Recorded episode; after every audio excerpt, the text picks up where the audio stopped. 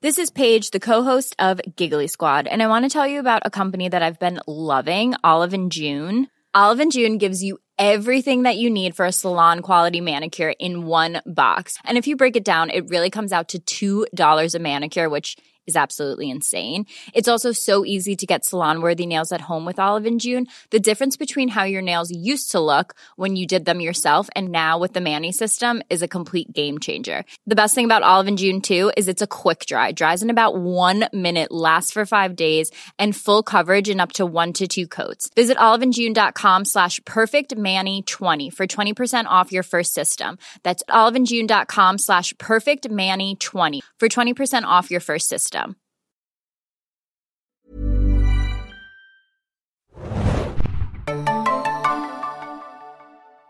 Ahoi, hoi, liebe Serienjunkies da draußen und willkommen zu einer neuen The Walking Dead Besprechung. Wir, ich bin Adam und mit mir im Abstandsstudio Moin, moin, Hanna hier. äh, besprechen Acheron Teil 2. Äh, in der letzten Podcast-Folge haben wir euch ja schon erklärt, äh, was das zu bedeuten hat. Äh, eine der seltenen Doppelfolgen bei The Walking Dead. Und wir bedanken uns natürlich auch für die Unterstützung bei diesem Projekt bei Disney Plus, wo ihr die neuen The Walking Dead Folgen immer am Montag früh ab 9 Uhr schon sehen könnt und alle anderen alten Folgen natürlich auch. Also schaut da mal am besten rein. Ja, wir haben wieder viel Feedback bekommen. Wir müssen auch gestehen, dass wir diese Folge etwas früher als sonst aufzeichnen, weil die Screener es zulassen und deswegen vielleicht einiges Feedback, was am Ende der Woche oder übers Wochenende eintrudelt, äh, noch nicht besprechen können. Aber dafür haben wir einiges schon angesammelt. Auch über Twitter haben wir viele äh, Sachen von euch bekommen und Hannah hat ein paar rausgepickt für euch. Genau, wir haben zum Beispiel eine Mail, die wir ja wir, ähm, eine Mail, die wir letztes Mal schon angekündigt hatten, aber keine Zeit mehr dafür hatten. Und zwar von dem lieben Thomas. Und zwar, es war eine sehr lange Mail. Ich nehme jetzt die Abkürzung. Nach, nach Durch den Tunnel. Genau, ja, oh Gott, von unten, unten lang, genau. Nach langer Herleitung nun meine Frage. Könnt ihr euch noch so etwas wie TVD ansehen und denken, das ist doch ein völlig unlogisches Verhalten? So verhalten sich doch Menschen nicht, die seit Jahren in dieser TVD-Welt leben und überleben. Es geht nämlich um die Pandemie, denn wir befinden uns ja auch in einer Pandemie de facto. Weiter geht es von Thomas. Meine These. Wir haben eine wir haben eine erstens Pandemiewelle gut gemeistert. Wir sind zu leichtsinnig in eine zweite Welle gegangen. Niemand hatte den Mut, Entscheidungen wie in der ersten Welle zu treffen. Und wir waren in der dritten Welle. Durch Impfungen fangen wir an, wieder zu reisen. Wir tauschen Mutationen aus und landen schnell in der vierten Welle. Wir sind nicht in der Lage, aus dem letzten halben Jahr zu lernen. Die Menschen in TVD sind nicht in der Lage, aus den letzten Jahren zu lernen. So sind wir eben. Oder? Adam, was denkst du? Denkst du manchmal an sozusagen die jetzige Zeit und an die Pandemie, jetzt vor allem in der, in der deutschen Variante, wie auch Thomas das beschrieben hat, wenn du The Walking Dead schaust? Ich bin ja zuerst einmal ein Optimist und ich denke mal, dass der Großteil der Menschheit das relativ gut meistern kann. Und leider sieht man dann halt auch immer, dass es einen kleinen Teil gibt, bei dem das nicht so gut gelingt. Also ich denke mal an diese Leute, die vielleicht ihre Maske nicht so ganz über der Nase tragen oder die Leute, die so auf Kundgebungen gehen und da so ein paar Sachen von sich geben, die vielleicht nicht jetzt auf irgendwie großartigen Studien oder äh, Universitätsbesuchen basieren, sondern vielleicht auf zehnminütiger Google-Recherche und sich dann irgendwie Weltbilder einverleiben, die vielleicht nicht so ganz geil sind.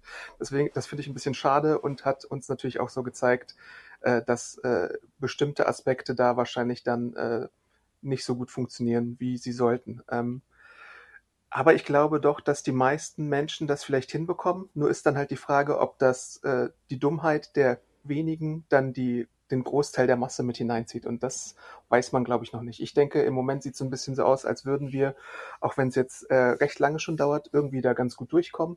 Äh, könnte aber natürlich, wenn alle irgendwie so anpacken würden, wie man es ja gerne mal in der Fiktion sieht, wie bei Watchmen, wo dann irgendwie die große äh, Krake da irgendwie alle zusammenbringt und auch den äh, Konflikt zwischen USA und Russland irgendwie beseitigt hat. Äh, so geht das dann wahrscheinlich in unserer wirklichen Welt leider nicht ganz so oft vonstatten. Ich würde auch noch einen Schritt äh, weitergehen. Dass, äh, uns wird ja oft vorgeworfen, dass wir halt immer vieles unlogisch finden. Ne? Ich würde aber das so ein bisschen enger sehen, denn ich finde, die Unlogik, die wir manchmal auch besprechen und diskutieren, bezieht sich ja immer auf bestimmte Punkte.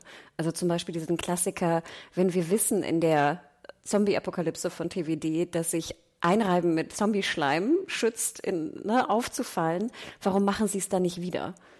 So. Und ich finde, das ist eine Frage, die man sich durchaus stellen kann.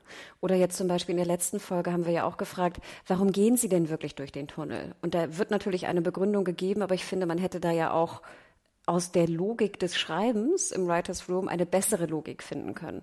Und ich glaube, dass das vielleicht uns auch so ein bisschen verziehen werden muss, dass wenn wir von logisch sprechen, wir jetzt nicht meinen, dass alle Menschen sich immer rational und logisch verhalten, sondern wir eher so an diese Seriengesetze denken.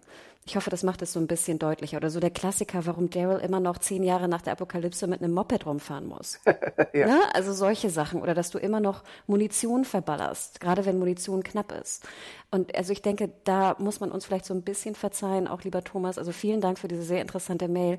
Aber das, wir reden nicht über die, die Affektunlogik, sondern eher die Serien-Writers-Logik, oder? Kann man das so vielleicht auch so beschreiben? Genau.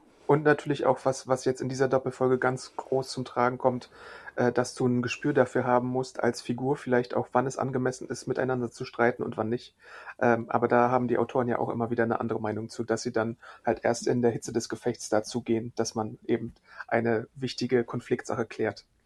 Genau, und ich denke auch, dass da Gruppendynamiken auch teilweise anders funktionieren. Und natürlich kann man auch sagen, die werden vielleicht in der Pandemie oder in der Welt von TWD anders funktionieren. Und da hat natürlich Thomas auch ein Stück weit recht, so wie wir diskutiert haben jetzt in der Pandemie, ne, war ja auch ein bisschen crazy. Und da würde ich ihm sogar recht geben, dass da viel Unlogisches auch passiert ist, gerade was Wissenschaftler anging, was Politiker und Politikerinnen anging.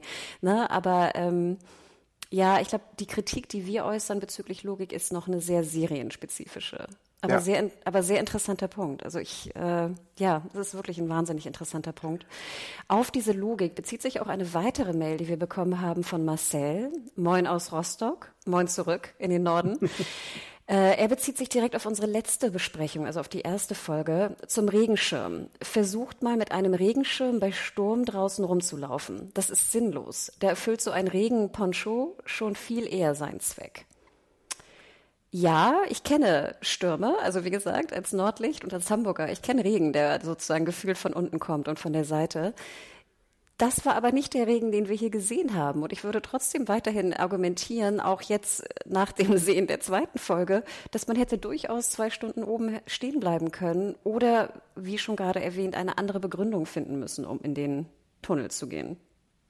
Ich glaube tatsächlich, dass das ähm, einfach das coolere Visual war, weil es mit so Schirmen dann vielleicht nicht so äh, ein hübsches Bild ergeben hätte. Deswegen haben sie das äh, gemacht. Ähm, ich fände es ja witzig, ich glaube, wenn so jemand wie Eugene da gewesen wäre, hätte man das vielleicht sogar als Gag gespielt, dass er so der Einzige wäre, der mit Schirm da rumgelaufen wäre. Mm. Das, das, hätte man tatsächlich machen können. Ähm, ja, aber sonst, hatten sie denn Regenponchos an? Ich glaube auch mm -mm. nicht, oder? Ja. Nee äh, naja, dann sind sie halt nass geworden und super durchnässt und holen sich irgendwie eine Grippe oder eine Erkältung oder so. Kann man halt auch machen äh, in der Gefahr.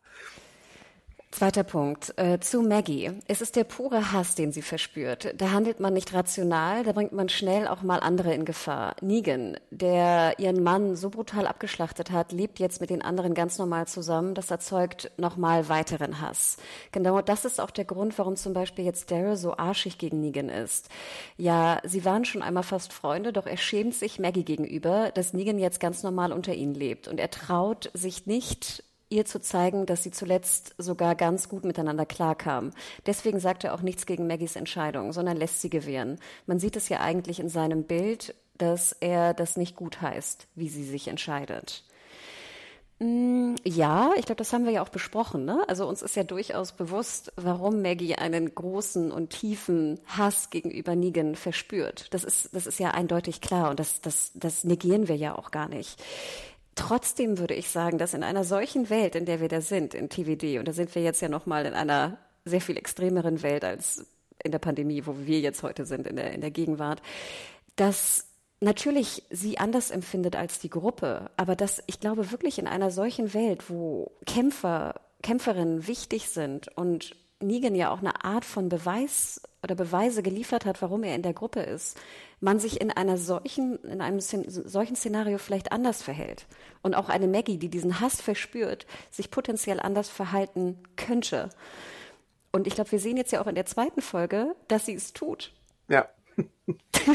also, ähm, deswegen, also Tom, äh, Marcel, sorry, ja, ne, ich glaube, wir verstehen den Punkt, aber ich glaube, man kann auch unsere Argumentation verstehen, dass da auch die Affektreaktion von Maggie nach all den Jahren, nach dem brutalen Mord, auch hätte anders geschrieben werden können.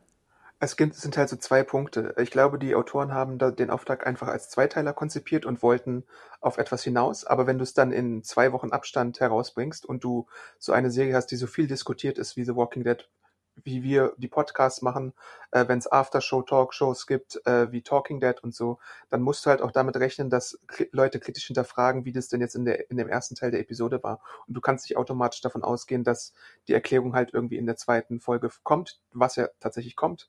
Äh, aber trotzdem ist es halt, wirkt es so konstruiert, wie Maggie sich verhält, dass es ein bisschen äh, nervig ist beim Zuschauen einfach. Und ich glaube, jetzt nähern sie sich langsam wieder an, an so einen Punkt, wo den man erreichen musste. Aber es war trotzdem für so langjährige Zuschauer, glaube ich, halt eine bisschen bittere Pille zu schlucken, wie das denn so äh, gemacht war und auch wie launenhaft Maggie da so teilweise dargestellt wurde. Und zu guter Letzt kritisiert er noch unsere Kritik an dem Hund, an Dog und wie Daryl dahinterherläuft. Ich übrigens jetzt auch im Nachhinein, aber egal. Echt? Ja, erzähl. Nee, nee, nee, lies mal vor, was er schreibt. Er schreibt, ähm, hoch, trinkst du? Man hört deinen Zisch. Ähm, äh, und zu guter Letzt zum Hund. Nein, seinen Hund lässt man da nicht einfach alleine. Vor allem, da Daryl nicht weiß, ob er da wirklich wieder rauskommt. Der Hund ist heutzutage schon für viele wichtiger als einige Menschen. In der Zeit dürfte das noch viel stärker sein. Vor allem, da wir ja in den Bonusfolgen gesehen haben, wie er zu dem Hund kam. Nochmal zur Erklärung. Natürlich ist mir bewusst, wie wichtig dieser Hund ist. Natürlich ist mir auch bewusst, wie wichtig Hunde generell für Menschen sind. Das will ich ja auch, wollte ich auch nicht negieren. Aber nochmal, ich bin jetzt in dieser Situation wie dort dargestellt und der Hund Hund, den ich nicht kontrollieren kann in dem Moment, läuft einfach durch ein Loch, durch eine Wand. In einer, was hast du gesagt, Einbahnstraße. Ja. Da würde ich doch denken, der Hund wird schon irgendwie rausfinden. Der wird schon irgendwie rausfinden. Und es ist doch eigentlich wahrscheinlicher, dass ich nicht durch ein kleines Loch kriechen kann in einer Steinwand, Jetzt in der zweiten Folge sehen wir, dass Daryl einfach eine Wand kaputt macht. Okay. ähm, mir war nicht bewusst, dass ich das vielleicht schaffen würde und es wäre auch sehr riskant gewesen, es vielleicht nicht zu schaffen, aber ich würde doch vertrauen, dass der Hund mich potenziell wiederfindet. Das ist nicht, ich wäre ihm nicht nachgegangen, weil ich dachte, who cares, blöder Hund, lauf weg. Nein, ich wäre ihm nicht nachgegangen, weil ich denke, der wird schon seinen Weg rausfinden und hoffentlich finden wir uns beide wieder. Vielleicht ist es aber auch jetzt, also das zeigt die zweite Folge auch ein bisschen mehr. Vielleicht ist es so, äh, das Vertrauen, was äh, Daryl in Dog hat, dass er einfach schon wittert, wo es weitergeht oder äh, wo es einen Ausweg gibt und deswegen äh, folgt er ihm halt. Weißt du, das ist so ein bisschen die Sache, die ich mir jetzt im Nachhinein gedacht habe. Aber super riskant, weil wenn du weißt, dass der Hund natürlich viel kleiner ist als du. Ja, ja, klar. Und ich meine, es gibt einfach Öffnungen. Ich meine, dieses Loch, wo er da reinkriecht, also dieses Rohr nachher, hätte ja auch sehr viel dünner sein können und kleiner sein können. Ja, ja, ja. Ne? Also es ist einfach wahnsinnig riskant. Und ich persönlich hätte das Risiko nicht, wäre ich nicht eingegangen. Wobei ich dann auch vielleicht euch recht gebe und sage, im Effekt, vielleicht läufst du einfach deinem Hund hinterher. Don't ja. know. Ne? Okay, I take it. So, jetzt zu allerletzt, also vielen Dank Marcel, moin zurück nach Rostock, haben wir noch eine interessante Mail, finde ich, bekommen von Patrick. Und erstmal vorweg einen schönen Gruß. Zur Erinnerung, ich bin der Typ, der euch das Kekspaket damals geschickt mm, hat. Kekse. Oh, ich wollte gerade sagen, das ist, wie lange ist das her, Adam? Fünf Jahre? Kann gut möglich sein. Sechs Jahre? Also Patrick, vielen, vielen Dank. Natürlich erinnern wir uns. Ähm, und er sagt vorweg einmal, ich schaue TVD auf Deutsch und musste auch feststellen, dass einige Synchronstimmen geändert wurden. Und gerade am Anfang und bei den Kindern die Synchro ungewohnt schlecht war, wurde zum Ende dann deutlich besser. Bin sehr gespannt, wie es weitergeht und freue mich. So, blabber. Aber kurze Frage vorweg. Ich glaube, diese Kritik haben wir auch in den Kommentaren öfter bekommen, ne, unter deiner Review. Ja. Hast du da irgendwas erfahren? Hat äh, durch jetzt Disney Plus, in Anführungsstrichen, hat sich da irgendwas an der Synchro geändert? Weißt du da was? Nee, ich glaube, er spielt konkret auf die Eugene-Stimme an und dazu dazu habe ich gelesen, ich weiß gar nicht, ob bei uns oder in Social Media, äh, dass der Eugene-Sprecher tatsächlich Urlaub hatte zur Aufzeichnung der Episode und in der nächsten Folge wohl wieder da sein wird. Also ist natürlich ärgerlich, aber sowas passiert ab und an mal, wenn du dann eben auch schnell synchronisieren musst, weil das Material ja, da hatten wir den einen Podcast, äh, Sonderpodcast aufgenommen aus dem Synchronstudio, wenn du das Material irgendwie mit zehn Tagen Vorlauf oder so maximal synchronisieren kannst, äh, dann muss man manchmal auf solche Ausweichmöglichkeiten einspringen. Und eventuell wird es ja dann wieder zu einem äh, Rücksprecher Wechsel kommen. Aber da müssen wir mal sehen, wie es dann jetzt äh, geregelt wird. Stimmt, den Podcast. Ne? Das war sehr spannend. Genau, wir waren im, im Podcast, äh, im Podcaststudio, sage ich schon, im Synchronstudio. Und da ging es auch darum, genau, dass die erst zehn Tage vorher erfahren, welche Rollen überhaupt in den Folgen drin vorkommen. Ja. Und dass dann natürlich, wenn jetzt zum Beispiel auch in dieser Folge, wenn Rosita dann so drei Worte sagt, kann es natürlich sein, dass die Rosita-Synchron-Lady halt im Urlaub ist oder nicht da ist. Und da erzählte doch auch der Regisseur damals, dass sie dann das so remote via Handy aufgenommen haben. Genau, weil sie irgendwie in Spanien war oder so da zu dem Zeitpunkt. Äh, damit haben sich teilweise äh, beholfen. Genau, aber jetzt hättest du natürlich nicht die ganzen, den ganzen Monolog oder Dialoge von Eugene hättest du jetzt ja nicht remote, ne, äh, via Handy aufnehmen können. Also ich denke auch, da müssen wir heutzutage ein bisschen Rücksicht nehmen, dass einfach die Vorläufer ne, so knapp sind, dass auch die Synchronsprecher natürlich teilweise nicht da sind oder nicht können. Genau, im besten Fall gibt es auch mal eine neue Synchro. Das gab es, glaube ich, bei manchen Netflix-Serien tatsächlich äh, später nochmal oder vielleicht so für DVD, Blu-ray-Veröffentlichungen oder so, äh, je nachdem, wie wichtig dem Studio das Ganze ist. Ähm, da muss man mal sehen, ob es da vielleicht noch äh, quasi eine Neuvertonung der Vertonung geben könnte oder nicht. Und jetzt zum letzten Punkt, dann sind wir nämlich auch durch mit dem Feedback. Äh, was ich befürchte, also weiterhin von Patrick, was ich befürchte ist, dass sie mit Maggie das gleiche machen wie mit Glenn damals. Das Containergate sah zumindest irgendwie so aus. Naja. Naja, wir haben es ja Dumpstergate genannt, glaube ich, damals. Ne? Das ja. war die große Geschichte. Das war, was war das, Finale Staffel 4? Nee, ich glaube, das war nicht mal das Finale. Ich bin mir aber auch nicht sicher.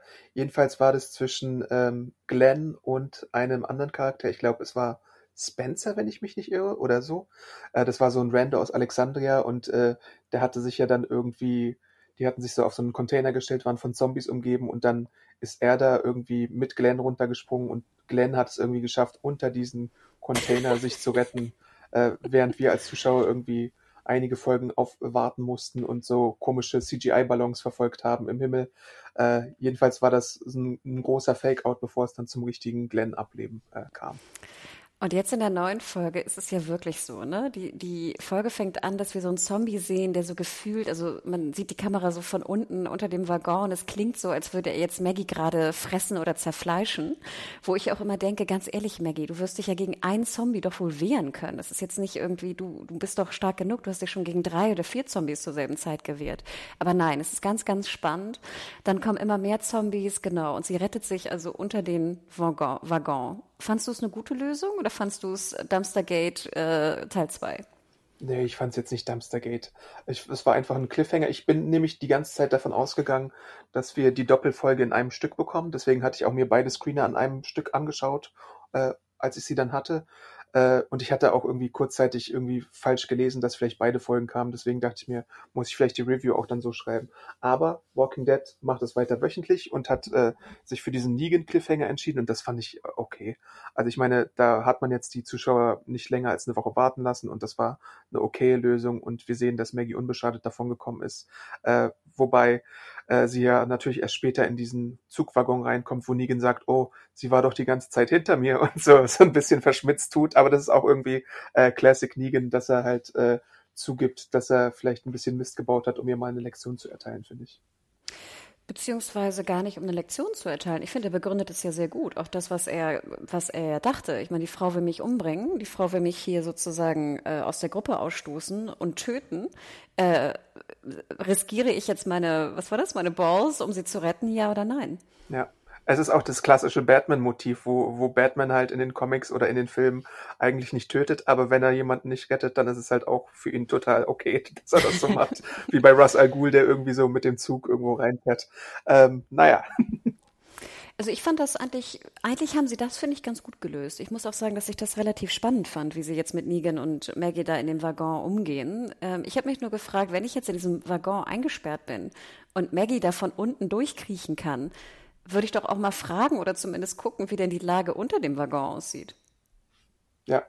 Also das wäre ja vielleicht eine Möglichkeit, um da rauszukommen, oder? Also ich dachte mir so, hey, wie geil, wie schlau eigentlich. Was mir halt aufgefallen ist, bevor Maggie wieder auftaucht, ist, dass sofort Gabriel wieder das Kommando übernimmt und so ein bisschen äh, Befehle sagt und so. Und mit Gabriel versteht sich Negan ja auch tatsächlich ein bisschen besser. Und dann hoppen sie halt von einem äh, Waggon in den nächsten, um halt irgendwie weiterzukommen mit ihrem ganzen Plan.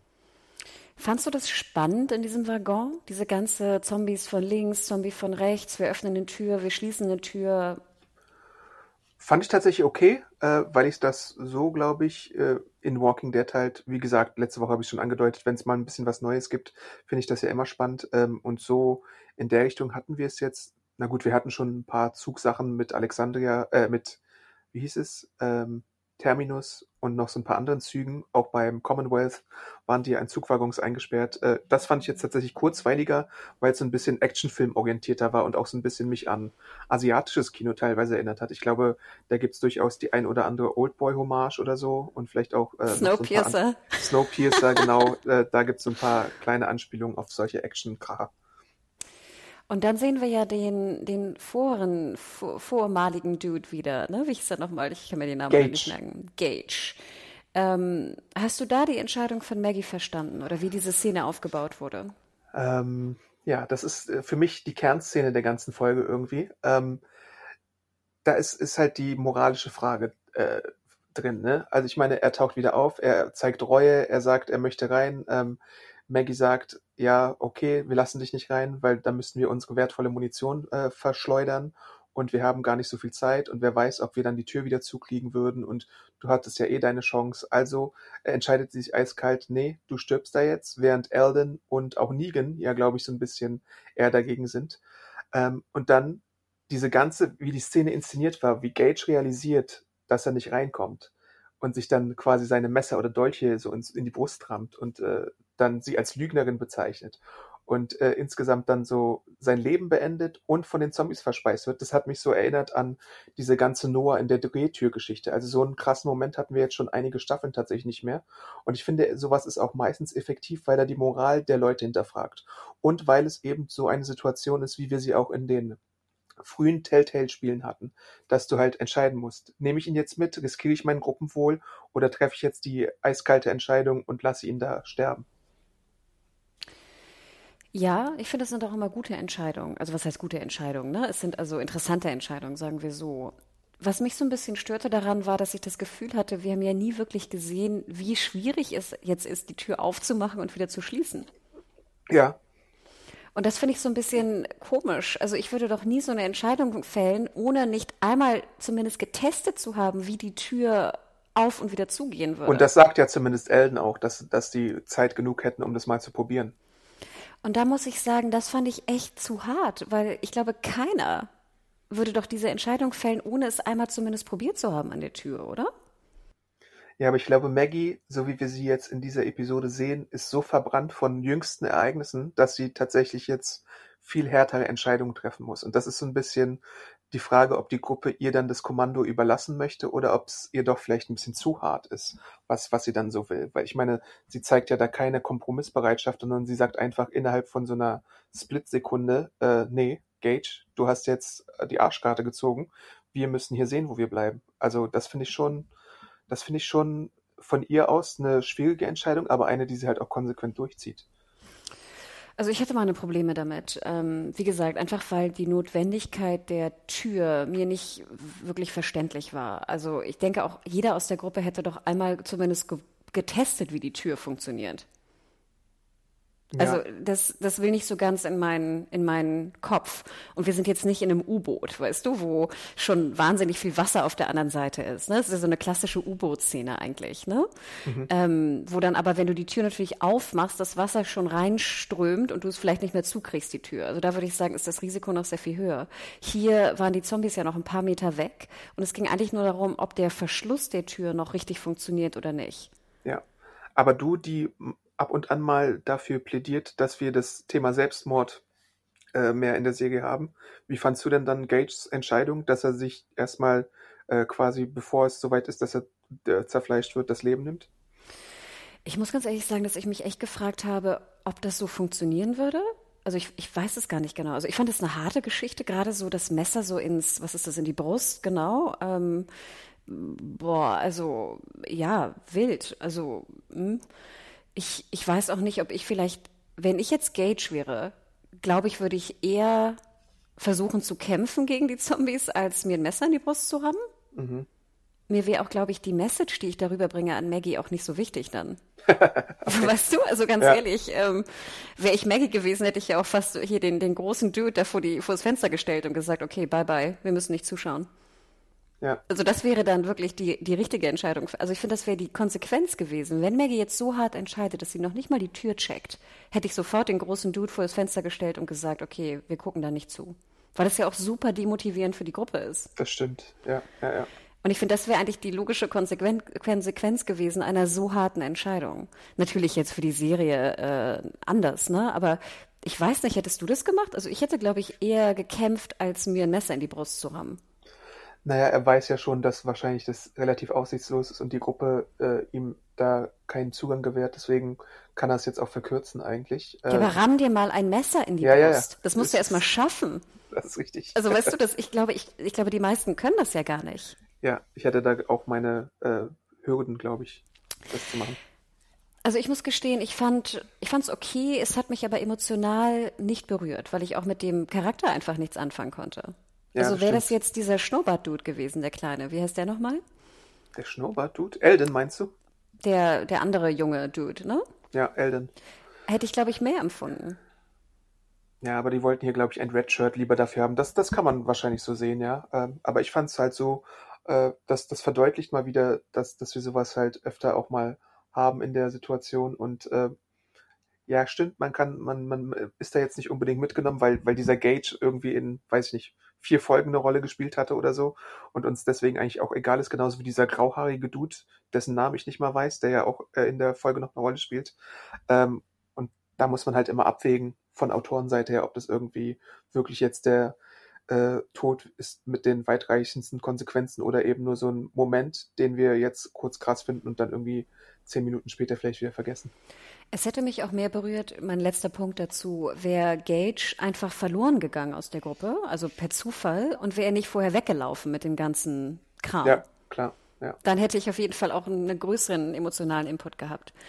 Was ich auch wieder nicht verstanden habe hier, ähm, ähm, Maggie begründet ja auch, ähm, wir wollen die, die Ammo, ne, unsere Munition nicht verschwenden, wo ich dachte, nutzt, warum benutzt ihr immer noch so viel Munition? Also ihr müsst doch sehr viel mehr, weißt du, Messer, ähm, Speere, hier, der Morgenstern, Pfeil und Bogen benutzen.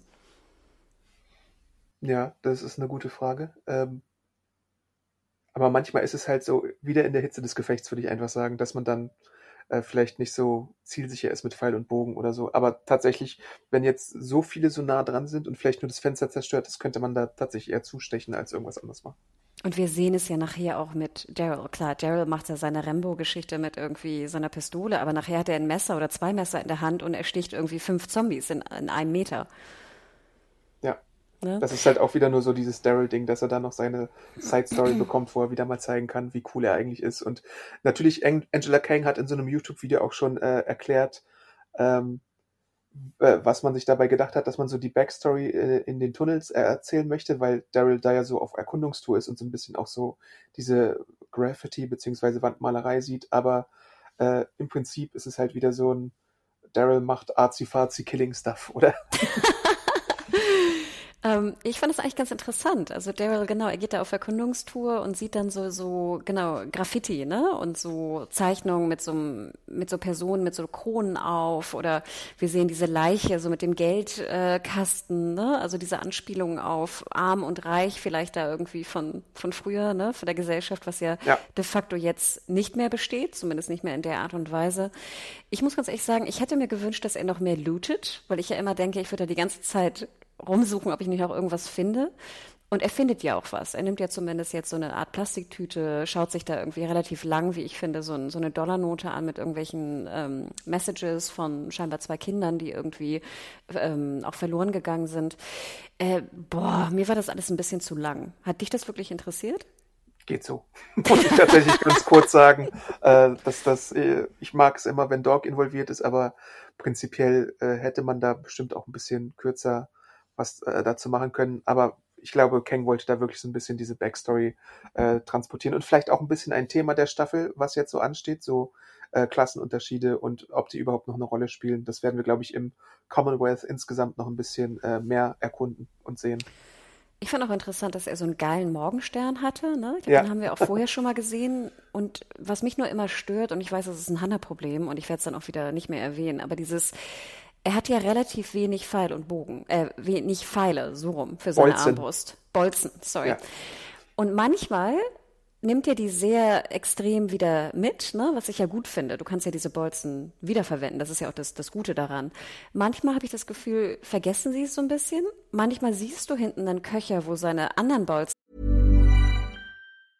Quality sleep is essential. That's why the Sleep Number Smart Bed is designed for your ever evolving sleep needs. Need a bed that's firmer or softer on either side? Helps you sleep at a comfortable temperature? Sleep Number Smart Beds let you individualize your comfort so you sleep better together. JD Power ranks Sleep Number number 1 in customer satisfaction with mattresses purchased in-store. And now save 40% on the Sleep Number limited edition Smart Bed for a limited time. For JD Power 2023 award information, visit jdpower.com/awards. Only at Sleep Number stores or sleepnumber.com.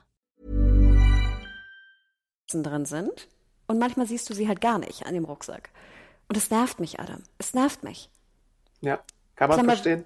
Klammer wieder zu. Und den Morgenstern finde ich ziemlich geil. Ich finde, den sollte er viel öfter benutzen.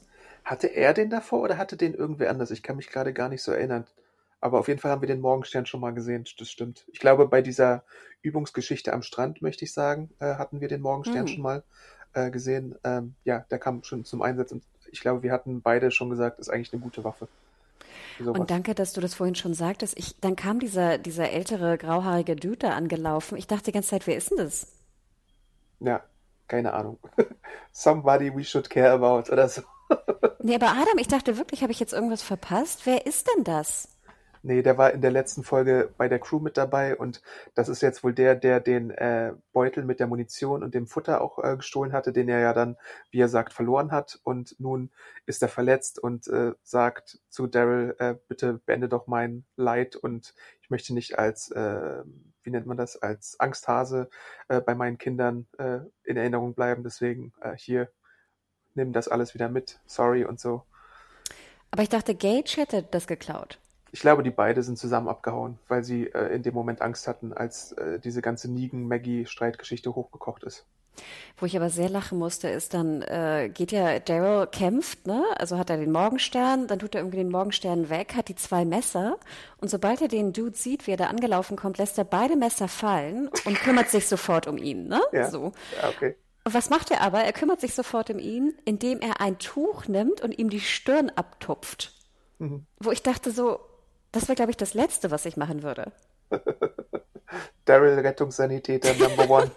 Also ich weiß, das, das, das ist jetzt wieder Kleinigkeiten, die mir da aufgefallen sind, aber ich dachte mir, wirklich, es ist so theatralisch inszeniert. Er lässt beide Messer so, weißt du, im, er hält die so ziemlich weit vor sich, lässt er fallen, du hörst sozusagen kling, kling, und er beugt sich runter zu ihm und tupft ihm die Stirn ab. Ja, es ist halt auch heiß im Tunnel. Und du siehst, seine ganze Jacke ist ja blutüberströmt und Co., weißt du? Also ich fand, das war eine sehr merkwürdige Szene. Und ich hatte auch das Gefühl, dass sie vergessen hatten, dass sie den Dude gar nicht richtig irgendwie erwähnt hatten. Als ob, als ob es zwei unterschiedliche Cutter gewesen wären, weißt du? Es kann sein, dass dieser Old Guy einer von Maggies Crew ist, oder? Äh, ich glaube fast, aber ich bin mir da auch nicht so sicher. Ist ja auch egal. Er ist ein Rando, Rando und ein Redshirt und jetzt tot. Ähm, naja, das ist so ein bisschen ver verschwendet. Aber wir müssen noch mal äh, etwas besprechen bei der ganzen äh, Maggie Negan äh, Waggon-Geschichte. Denn ähm, da erzählt Maggie ja zwischenzeitlich auch so ein bisschen, was ihr so widerfahren ist, als sie in Meridian war. Und da denkst du dir auch nur so, geez, Maggie, was bist du eigentlich für ein Superbummer? Weil sie so eine super lange Geschichte erzählt, wo sie mit Herschel äh, mal unterwegs war und dann in so ein Haus reingeht, wo ganz komisch Hills Have Eyes mäßige Walker oder Menschen waren, die sie angegriffen haben, die irgendwie deren äh, Gesichter entstellt waren und die, keine Ahnung, mutiert waren oder sowas. Und äh, dass sie da angegriffen wurde und sie dann, die dann wegen den Essen umgebracht hatte. Und da dachte ich mir, oi, oi, oi, oi, äh, ganz schön hart, was Maggie hier erzählt. Aber das zähle ich auch zu der Sache, äh, wo ich die Dialoge eigentlich ganz gut finde. Aber es ist auch wirklich sehr viel äh, Tell und Don't Show für mich. Also da muss man immer so ein bisschen abwägen, ob man sowas mag, ob man so Märchenonkel äh, oder Märchentantengeschichten mag. Aber ich fand es irgendwie äh, ganz interessant, was sie da erzählt. Und es unterstreicht natürlich auch so ein bisschen äh, ihre Abhärtung und äh, ist auch gleichzeitig ein wahrscheinlich Bonding-Moment mit Negan, der verstehen kann, aha, äh, da draußen gibt's nur ganz wenige kleine Inseln der Menschlichkeit und viel Unmenschlichkeit da draußen. Deswegen muss man halt zusammenhalten und sollte sich vielleicht nicht so sehr streiten in der Öffentlichkeit, auch wenn in der Vergangenheit ganz viel Kram vorgefallen ist. Zweierlei dazu, Adam. Zum einen würde ich sagen, nach zehn Jahren, wo du die Whisperer, den Governor, den, ich weiß nicht, wen alles erwischt, äh, getroffen hast, ist dir das doch bewusst. Ja. Oder? Also, das ist da ganz, ganz furchtbar Wobei bei Maggie Menschen muss man dann natürlich dazu sagen, dass sie es vielleicht in einer neuen Qualität erlebt, jetzt wo sie eine Mutter ist. Ne? Das kommt da wahrscheinlich dazu. Take it. Jetzt zu der Geschichte. Ich habe die Geschichte so verstanden, dass diese deformierten Männer, ne, dass sie genau eigentlich sie irgendwie entführen wollten, ne, wegen dem Chloroform und sie dann aber die Dudes vorher irgendwie erledigt. Und dann, wenn ich es richtig verstanden habe, waren irgendwie oben in dem Dachgeschoss, waren dann sozusagen die Frauen als Walker gefangen gehalten ohne Arme und ohne Beine. Habe ich das richtig genau, verstanden? sowas in der Richtung, ja. Wo ich dachte so, ja, crazy. Aber das haben wir doch auch schon öfter gesehen in der Serie dass sozusagen die Frauen oder die geliebten äh, Leute auch als Walker dann gehalten werden. Das stimmt. Und ich glaube, es sollte auch nur so ein bisschen deutlich machen, dass Maggie halt wirklich viel Hartes auch in ihrer Zeit in Meridian erlebt hat und wir sie eigentlich vorher ein bisschen äh, optimistischer und happier mitbekommen haben und sie jetzt halt so teilweise auch Negan gegenüber vielleicht dieses Verhalten an den Tag legt, weil sie eben von den Reapers und von diesen Leuten in der Hütte da und von vielen anderen Leuten immer wieder irgendwie hinters Licht geführt wurde und man irgendwann wahrscheinlich genug davon hat, optimistisch und äh, äh, lieb zu sein, sondern halt wirklich harte Entscheidungen treffen muss. Ich glaube, das war so ein bisschen die Intention äh, hinter dieser ganzen Sache. Ich musste komischerweise sehr an Akte X denken. Ich weiß nicht, vielleicht gibt es da noch ein paar Serienjunkies da draußen, die auch an die sehr, sehr bekannte, berühmte Folge Home denken musste aus der dritten Staffel, wo es um die deformierte Farm ging mit der Mutter, die so auch ohne Arme und ohne Beine festgehalten wird. Gratis Plug kann man auch bei Disney Plus sehen. also ich glaube, dritte Staffel Home, wie gesagt, ist eine sehr bekannte, sehr bekannte und sehr harte ähm, Akte X-Folge. Also ich, ich finde die, die Intention der Autoren und der Autorinnen diesbezüglich, die harte Welt und die, die Erfahrungen von Maggie zu verdeutlichen, finde ich gut. Die Story fand ich ein bisschen dünn. Ich finde, ja. da hätte man sich irgendwie eine krassere Story ausdenken können. Ich fand das schon ziemlich harter Tobak. Ich, ich frage mich halt nur, hätte ich das lieber sehen wollen oder in der Folge erleben wollen oder reicht mir da die Erzählung? Und ich finde, da reicht sogar schon fast die Erzählung, weil es halt so ein bisschen, immer wenn es so um, weiß ich nicht, äh, deformierte Personen geht, dann kriege ich die Chibi-Weebies oder wie das heißt. Aber was heißt denn in diesem Fall deformiert? Waren das jetzt Zombies oder nicht? Ich stelle mir so Hinterwäldler, Hills Have Eyes, Wrong Turn, äh, so in der Richtung solche Leute vor, einfach, die sie dann irgendwie. Aber die müssen doch nicht böse sein, wenn die deformiert sind. Ja, aber wenn sie sie mit Chloroform angreifen und irgendwie verschleppen, dann nimmt man das ja schon eher an. Äh, würde ich jetzt auch sagen, aber dafür müssen sie ja nicht deformiert sein. Also ich hätte ja, glaube ich, vielleicht unter uns mehr Angst, wenn da vier Typen mich äh, entführen wollen, die vielleicht nicht deformiert sind. Hm, ich weiß nicht. Also ob die jetzt deformiert sind oder nicht, finde ich jetzt, äh, also ist mir jetzt relativ schnurz. Hauptsache, du willst nicht entführt werden. Aber ich denke, die Angst, das sage ich ja immer, in einer Welt, wir sehen das doch jetzt schon in unserer Welt, wenn irgendwo Krieg ausbricht oder so. Ich möchte nirgendwo eine Frau sein, weil du genau weißt, dass du, wenn, wenn die Rules, wenn die Regeln wegfallen, du die, eine der gefährdetsten Personen bist, die da rumlaufen. Ne? Also das ist ja wirklich, das ist ja eine Angst, die, die, glaube ich, jeder und jede hat, wenn du jetzt nicht irgendwie ein bewaffneter Kämpfer bist oder so. Und die haben natürlich auch andere Ängste. Aber das ist ja ganz, ganz klar. Und das haben wir ja auch nie wirklich in The Walking Dead, in der Serie zumindest, thematisiert. Im Comic, das weiß ich ja sogar, wird das ja sehr viel mehr thematisiert, was Vergewaltigung und Verschleppung von Frauen angeht. Ähm, ja klar, ich will damit auch nur sagen, dass es so ein bisschen, wenn man Horror konsumiert hat, dann ist es halt so eine kleine Trope, dass es dann so immer wieder solche äh, Angelegenheiten gibt, wo das dann äh, nee, zu das, Eskalation führt. Und das finde ich gut, dass das mal erwähnt wird. Aber ich finde, die, wie sie, wie sie die Story gebaut haben, fand ich, war jetzt nicht sonderlich scary. Also ich finde, da hätte man das sehr viel krasser beschreiben können, was ihr passiert wäre. Ja. Als dass vier deformierte Typen sie mit Chloroform betäuben wollten und sie das vorher gemerkt hat, sie fertig gemacht hat und oben waren drei Walker-Frauen. Hm. Ja, agree to disagree, aber. okay, aber schreibt uns gerne, also ob, äh, weil ich, ich ich glaube, es hätte sehr viel mehr Impact gehabt, wäre die Story krasser gewesen und dann hätte ich es auch besser gefunden, es nicht zu sehen, sondern nur zu hören. Mhm. Ja, okay. Kann Na? ich so, so akzeptieren, ja. Sorry. Ähm, bim, bim, bim, wo waren wir jetzt noch? Äh, ja, und dann äh, sieht man halt auch schon nach dieser Story diesen Moment, wo Negan halt so quasi ihren Satz beendet und äh, erklärt, ja, genau, äh, vielleicht sind wir nur die Glücklichen äh, und da draußen ist ganz schön viel Fucked Up Stuff äh, draußen und da sieht man dann halt so, dass sie sich jetzt trotz dieser ganzen Ärgernisse und auch dieser äh, ich hau dich in die Pfanne, du haust mich in die Pfanne Situation äh, wahrscheinlich jetzt doch vielleicht äh, ein bisschen mehr übereinstimmen, was so ihren Vibe angeht, auch wenn es da halt diese ganzen äh, Kabeleien gibt und diese äh, Sünden der Vergangenheit. Ähm. Und dann kommt halt Retter Daryl, ne, und äh, ballert da in so einem Genau. Side, ne, in so einem Side-Scroller Ja. die Zombies ab. Und ja, also ich, ich fand, das war jetzt wieder die typische Daryl der Held-Inszenierung, aber es sah schon ganz cool aus, also muss ich auch zugeben.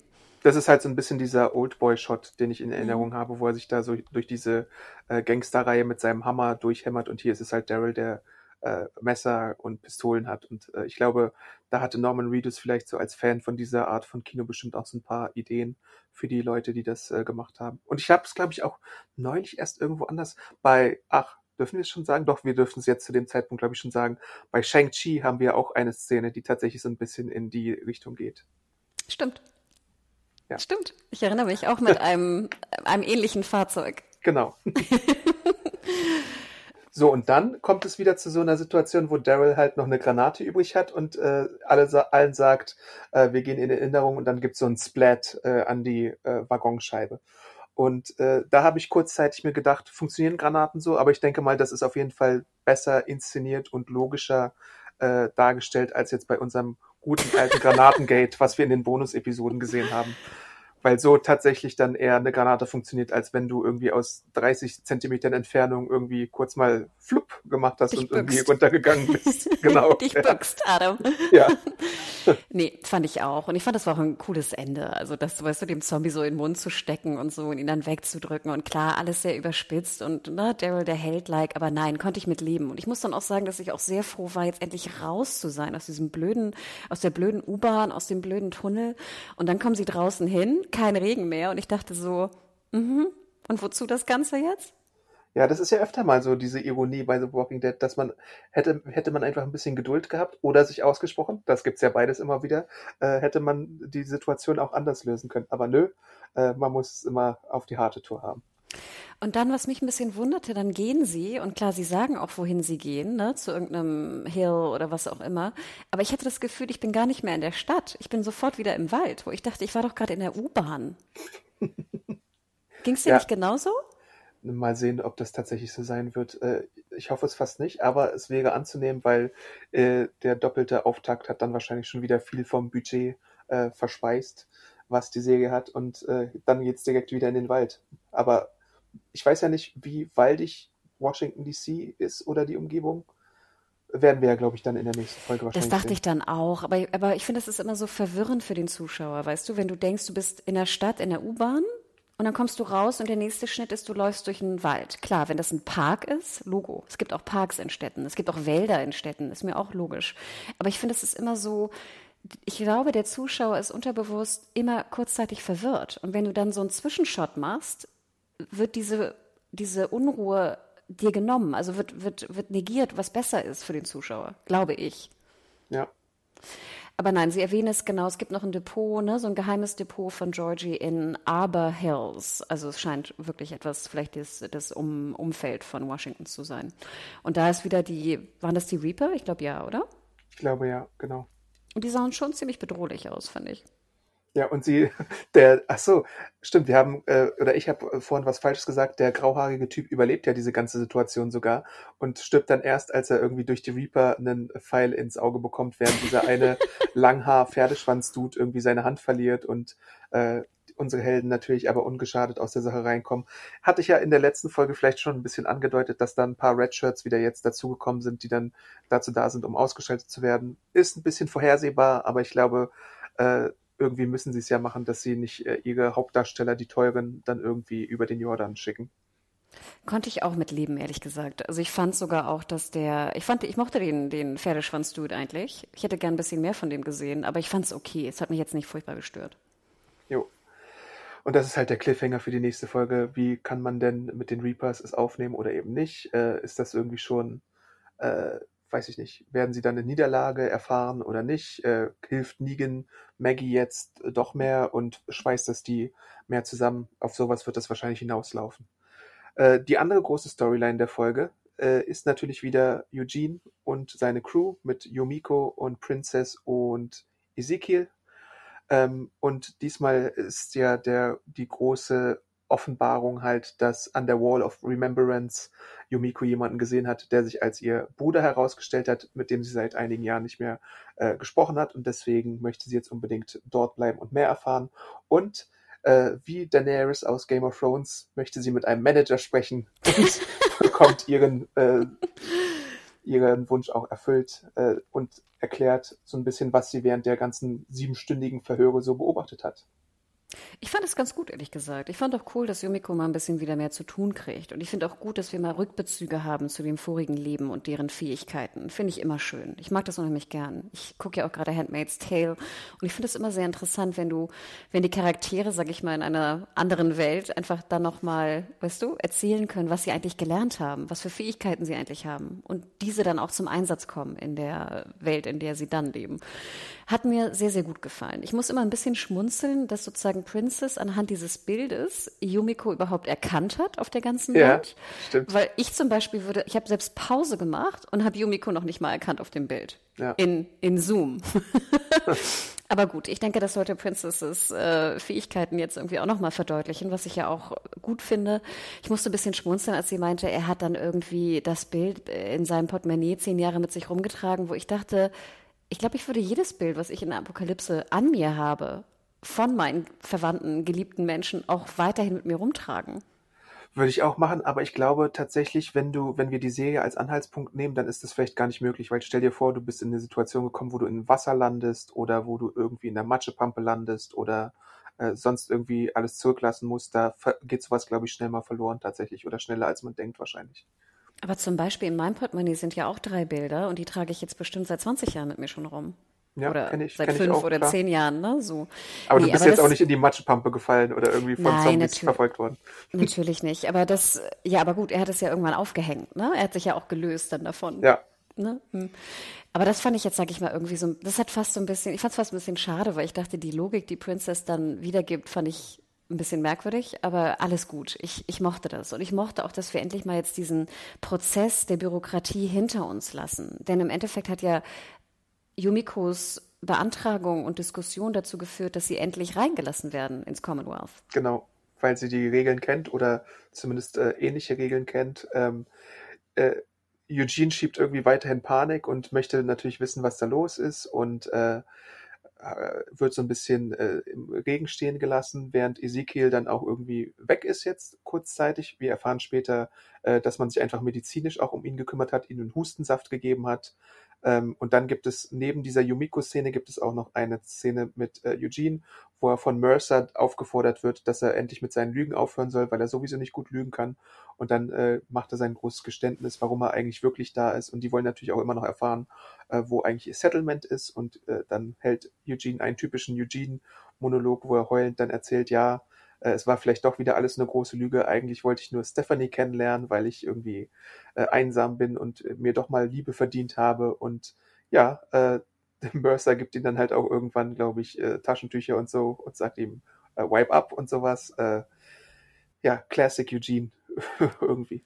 Ja, ich, boah, ich weiß nicht genau, was ich davon halten sollte. Genau, ne? Ich bin als Jungfrau und ich will nicht sterben als Jungfrau und ich will nur Stephanie kennenlernen und so, wo ich immer denke, ich weiß nicht, brauchte ich die Szene jetzt? Also ich fand, es war eine interessante Szene. Ich muss ganz ehrlich sagen, dass Eugene für mich als Charakter sehr irgendwie ein anders in Erinnerung war. Ich habe den jetzt nicht so weinerlich und co. in Erinnerung, wenn ich das jetzt mal sagen darf, sondern doch ein bisschen stärker, also nicht das nichts gegen Weinen oder oder sowas, nicht, dass, nicht dass Weinen nicht auch stark sein kann. Also das will ich gar nicht sagen, aber ich fand er war sehr ich hatte das Gefühl, wenn du unter Negan gelebt hast und das alles durchgemacht hast, dann wirst du jetzt im Commonwealth von der Befragung nicht so krass fertig sein. Denn ich denke, er hat es ja nicht gespielt, oder?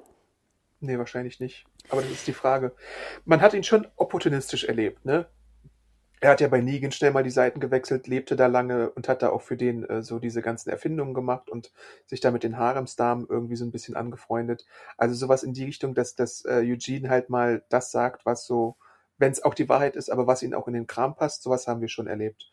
Ähm, Eugene ist immer so ein bisschen, muss man ja zugestehen, anstrengend als Charakter, einfach so wegen seiner Sprechweise und seiner Art und Weise, die halt sehr, sehr, sehr eigen ist ist aber natürlich auch in der Negan-Schule oder in der, wie hieß sie, Jadis-Schule oder jetzt auch ein bisschen in der Princess-Schule. Das sind so diese, diese Charaktere, die alle ihre Macken haben in ihrer Sprechweise und ihrer Darstellung. Deswegen muss man akzeptieren oder kann man gut finden, muss man nicht gut finden. Kann ich auch verstehen, wenn man es nicht gut findet. Ich habe da auch öfter mal so meine Probleme mit, dass es einfach zu sehr immer wieder so eine Präsentation ist, wie sie sich geben in ihrer Sprechweise.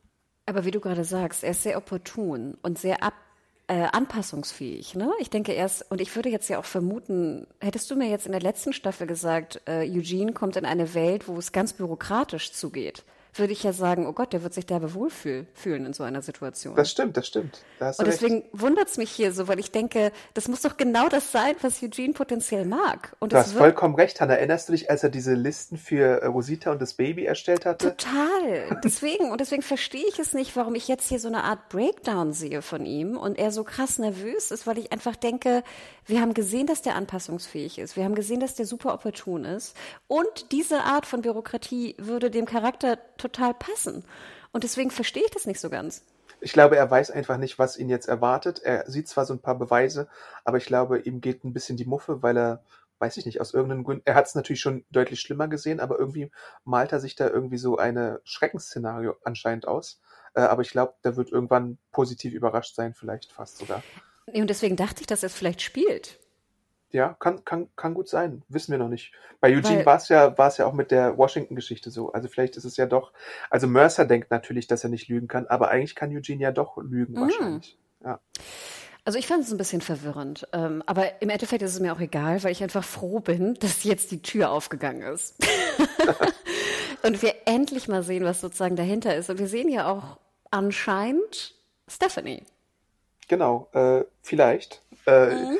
Wir sind noch ein bisschen von diversen Casting-Meldungen und von äh, Wikipedia-Seiten verwirrt, ob das jetzt wirklich Stephanie sein soll, weil ich als Comic-Wissen-Andeuter kann sagen, dass Stephanie äh, ein People of Color ist und diese Person sieht für mich, wenn sie denn nicht Latino ist, äh, nicht so schwarz aus, wie sie in den Comics aussieht, einfach. Ähm, und deswegen, aber ich glaube, mir, mir ist irgendwas in den Comics in Erinnerung, dass es vielleicht sogar da so einen kleinen Fake-Out gab. Deswegen, aber eigentlich sieht sie der Stephanie, die ich aus den Comics kenne, schon recht ähnlich, nur halt mit einer anderen Hautfarbe. Also ich, das wusste ich nicht. Ne? Ich fand sie sah eigentlich sehr sympathisch aus. Ich würde auch sagen, die würde eigentlich ganz gut zu Eugene passen, jetzt von der ersten Sekunde. Also ich fand, das war ein interessantes Casting. Ähm, als du mich dann fragtest, ne, äh, was, was mir da aufgefallen ist, denke ich jetzt natürlich, vielleicht schickt auch irgendwie Commonwealth so eine Art Geheimagentin, die erstmal die Lage checkt, bis die echte Stephanie kommt. Aber äh, wir wissen es nicht, ne? Keine Ahnung. Nee. Hm.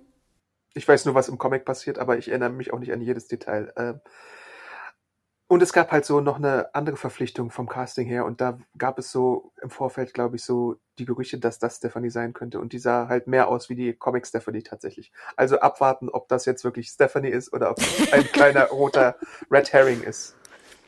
Aber ganz spannend. Also ich bin jetzt wirklich gespannt, wie Commonwealth aussieht, wer alles drin ist im Commonwealth. Ne? Es müssen ja wahrscheinlich verschiedene Nationen oder verschiedene Orte vielleicht auch sein. Ne? Vielleicht kriege ich endlich wieder meinen Hanseporn oder irgendwas. Wie, groß das, das Commonwealth ist, mm. Hanna. Da kannst du mal gespannt drauf sein. Genau, deswegen, also das, ne, der Name allein suggeriert ja schon, dass es sich um eine, dass es sich nicht um eine kleine, weißt du, eine kleine Stadt handelt oder sowas. Also ich bin, ich bin da wirklich gespannt. Wenn du mich jetzt fragst, wie ich die Folge fand, tust ja. du das? Ich frage dich, Hanna, wie fandst du die Folge? fand ich, war sie schlechter als der Auftakt. Und ich muss auch sagen, dass ich fand, es gab ganz schöne Längen. Und wie gesagt, diese, diese U-Bahn-Geschichte und Co. Ich verstehe die Entscheidung. Ich finde, man hätte es ein bisschen ähm, äh, strukturierter bauen können, ne, von der, vom Plotting her.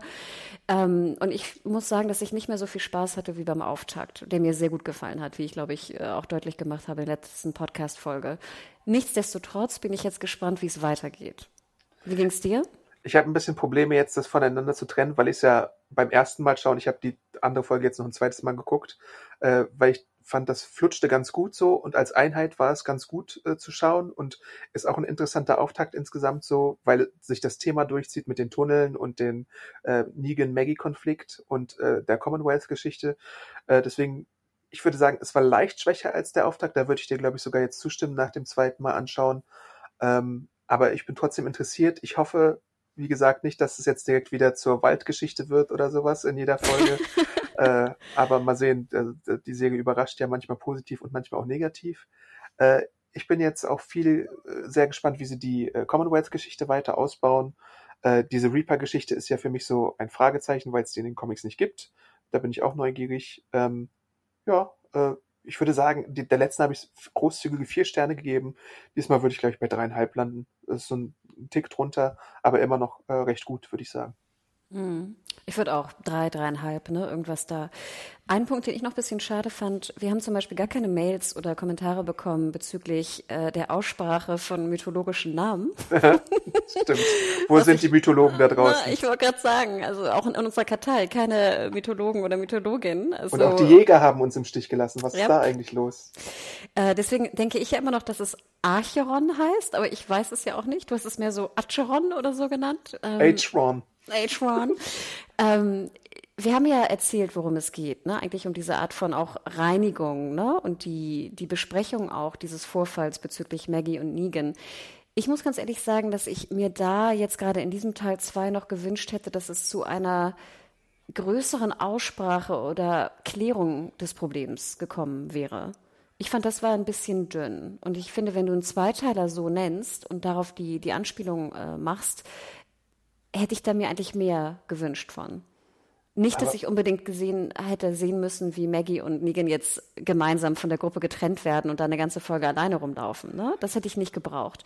Aber ich finde, dass für einen Zweiteiler und so wie du es ja auch argumentiert hast, ist das ja jetzt gelöst, das Problem. Ne? Sie werden jetzt zusammenarbeiten und gut ist. Naja, es ist nicht ganz gelöst, aber die Annäherung ist auf jeden Fall deutlich mehr da, als jetzt irgendwie in der Bonus-Episode angedeutet wurde, wo es ja so äh, äh, fast aussah, als müsste der eine jetzt den anderen killen oder so, weil sie sonst nicht koexistieren können.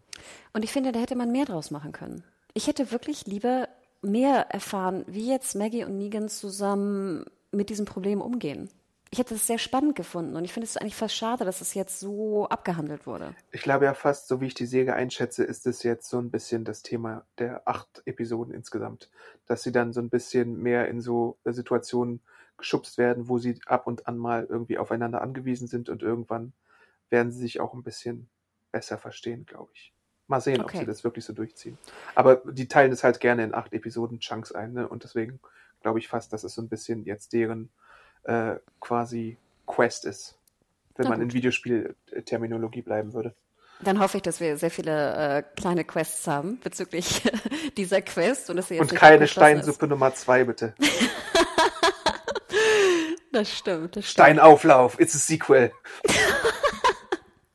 oh no, nee, Steinsuppe, bitte, bitte nicht. Aber feini, Adam, dann würde ich sagen, sehen wir uns, äh, hören wir uns äh, am nächsten Montag wieder zur dritten Folge. Oh Gott, wie viele Folgen sind es noch insgesamt?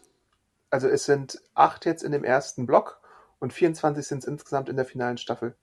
Jo. Und ihr könnt äh, Walking Dead natürlich immer montags äh, schauen bei Disney Plus. Wir bedanken uns für die freundliche Unterstützung äh, bei diesem Podcast. Äh, schaut da mal rein. Aktuelle Folgen immer da ab 9 Uhr und natürlich auch die ganzen Folgen bisher von allen. Jetzt sind es inzwischen elf Staffeln schon. Äh, also schaut da mal rein. Und der Sendehinweis wieder ab dem 22. September könnt ihr auf Disney Plus die neue Serie Why the Last Man schauen. Eine Serie, die auch auf einem Comic basiert, den Adam und ich beide gelesen haben, witzigerweise, und sehr mögen und schon lange auf diese Produktion warten. Also merkt euch einfach mal vor, 22. September Why the Last Man auf Disney Plus. Genau, Feedback jo. gerne an podcast.segenjunkies.de. Wo sind die Jäger da draußen? Äh, bitte da nochmal genau die Mythologen, die äh, Granatenexperten, wenn ihr da vielleicht nochmal ein paar Infos habt, ob diese Szene jetzt mit der Granate ein bisschen cooler war als das Granatengate, podcast.segenjunkies.de oder äh, den Artikel kommentieren oder uns bei Twitter anschreiben, dann interagieren wir sehr, sehr, sehr gerne mit euch und wir hören uns dann in der nächsten Folge. Genau, bleibt gesund. Bis dann. Ciao, ciao. Ciao. A lot can happen in the next three years. Like a chatbot may be your new best friend. But what won't change? Needing health insurance. United Healthcare Tri Term Medical Plans are available for these changing times. Underwritten by Golden Rule Insurance Company, they offer budget friendly, flexible coverage for people who are in between jobs or missed open enrollment. The plans last nearly three years in some states, with access to a nationwide network of doctors and hospitals. So, for whatever tomorrow brings, United Healthcare Tri Term Medical Plans may be for you. Learn more at uh1.com.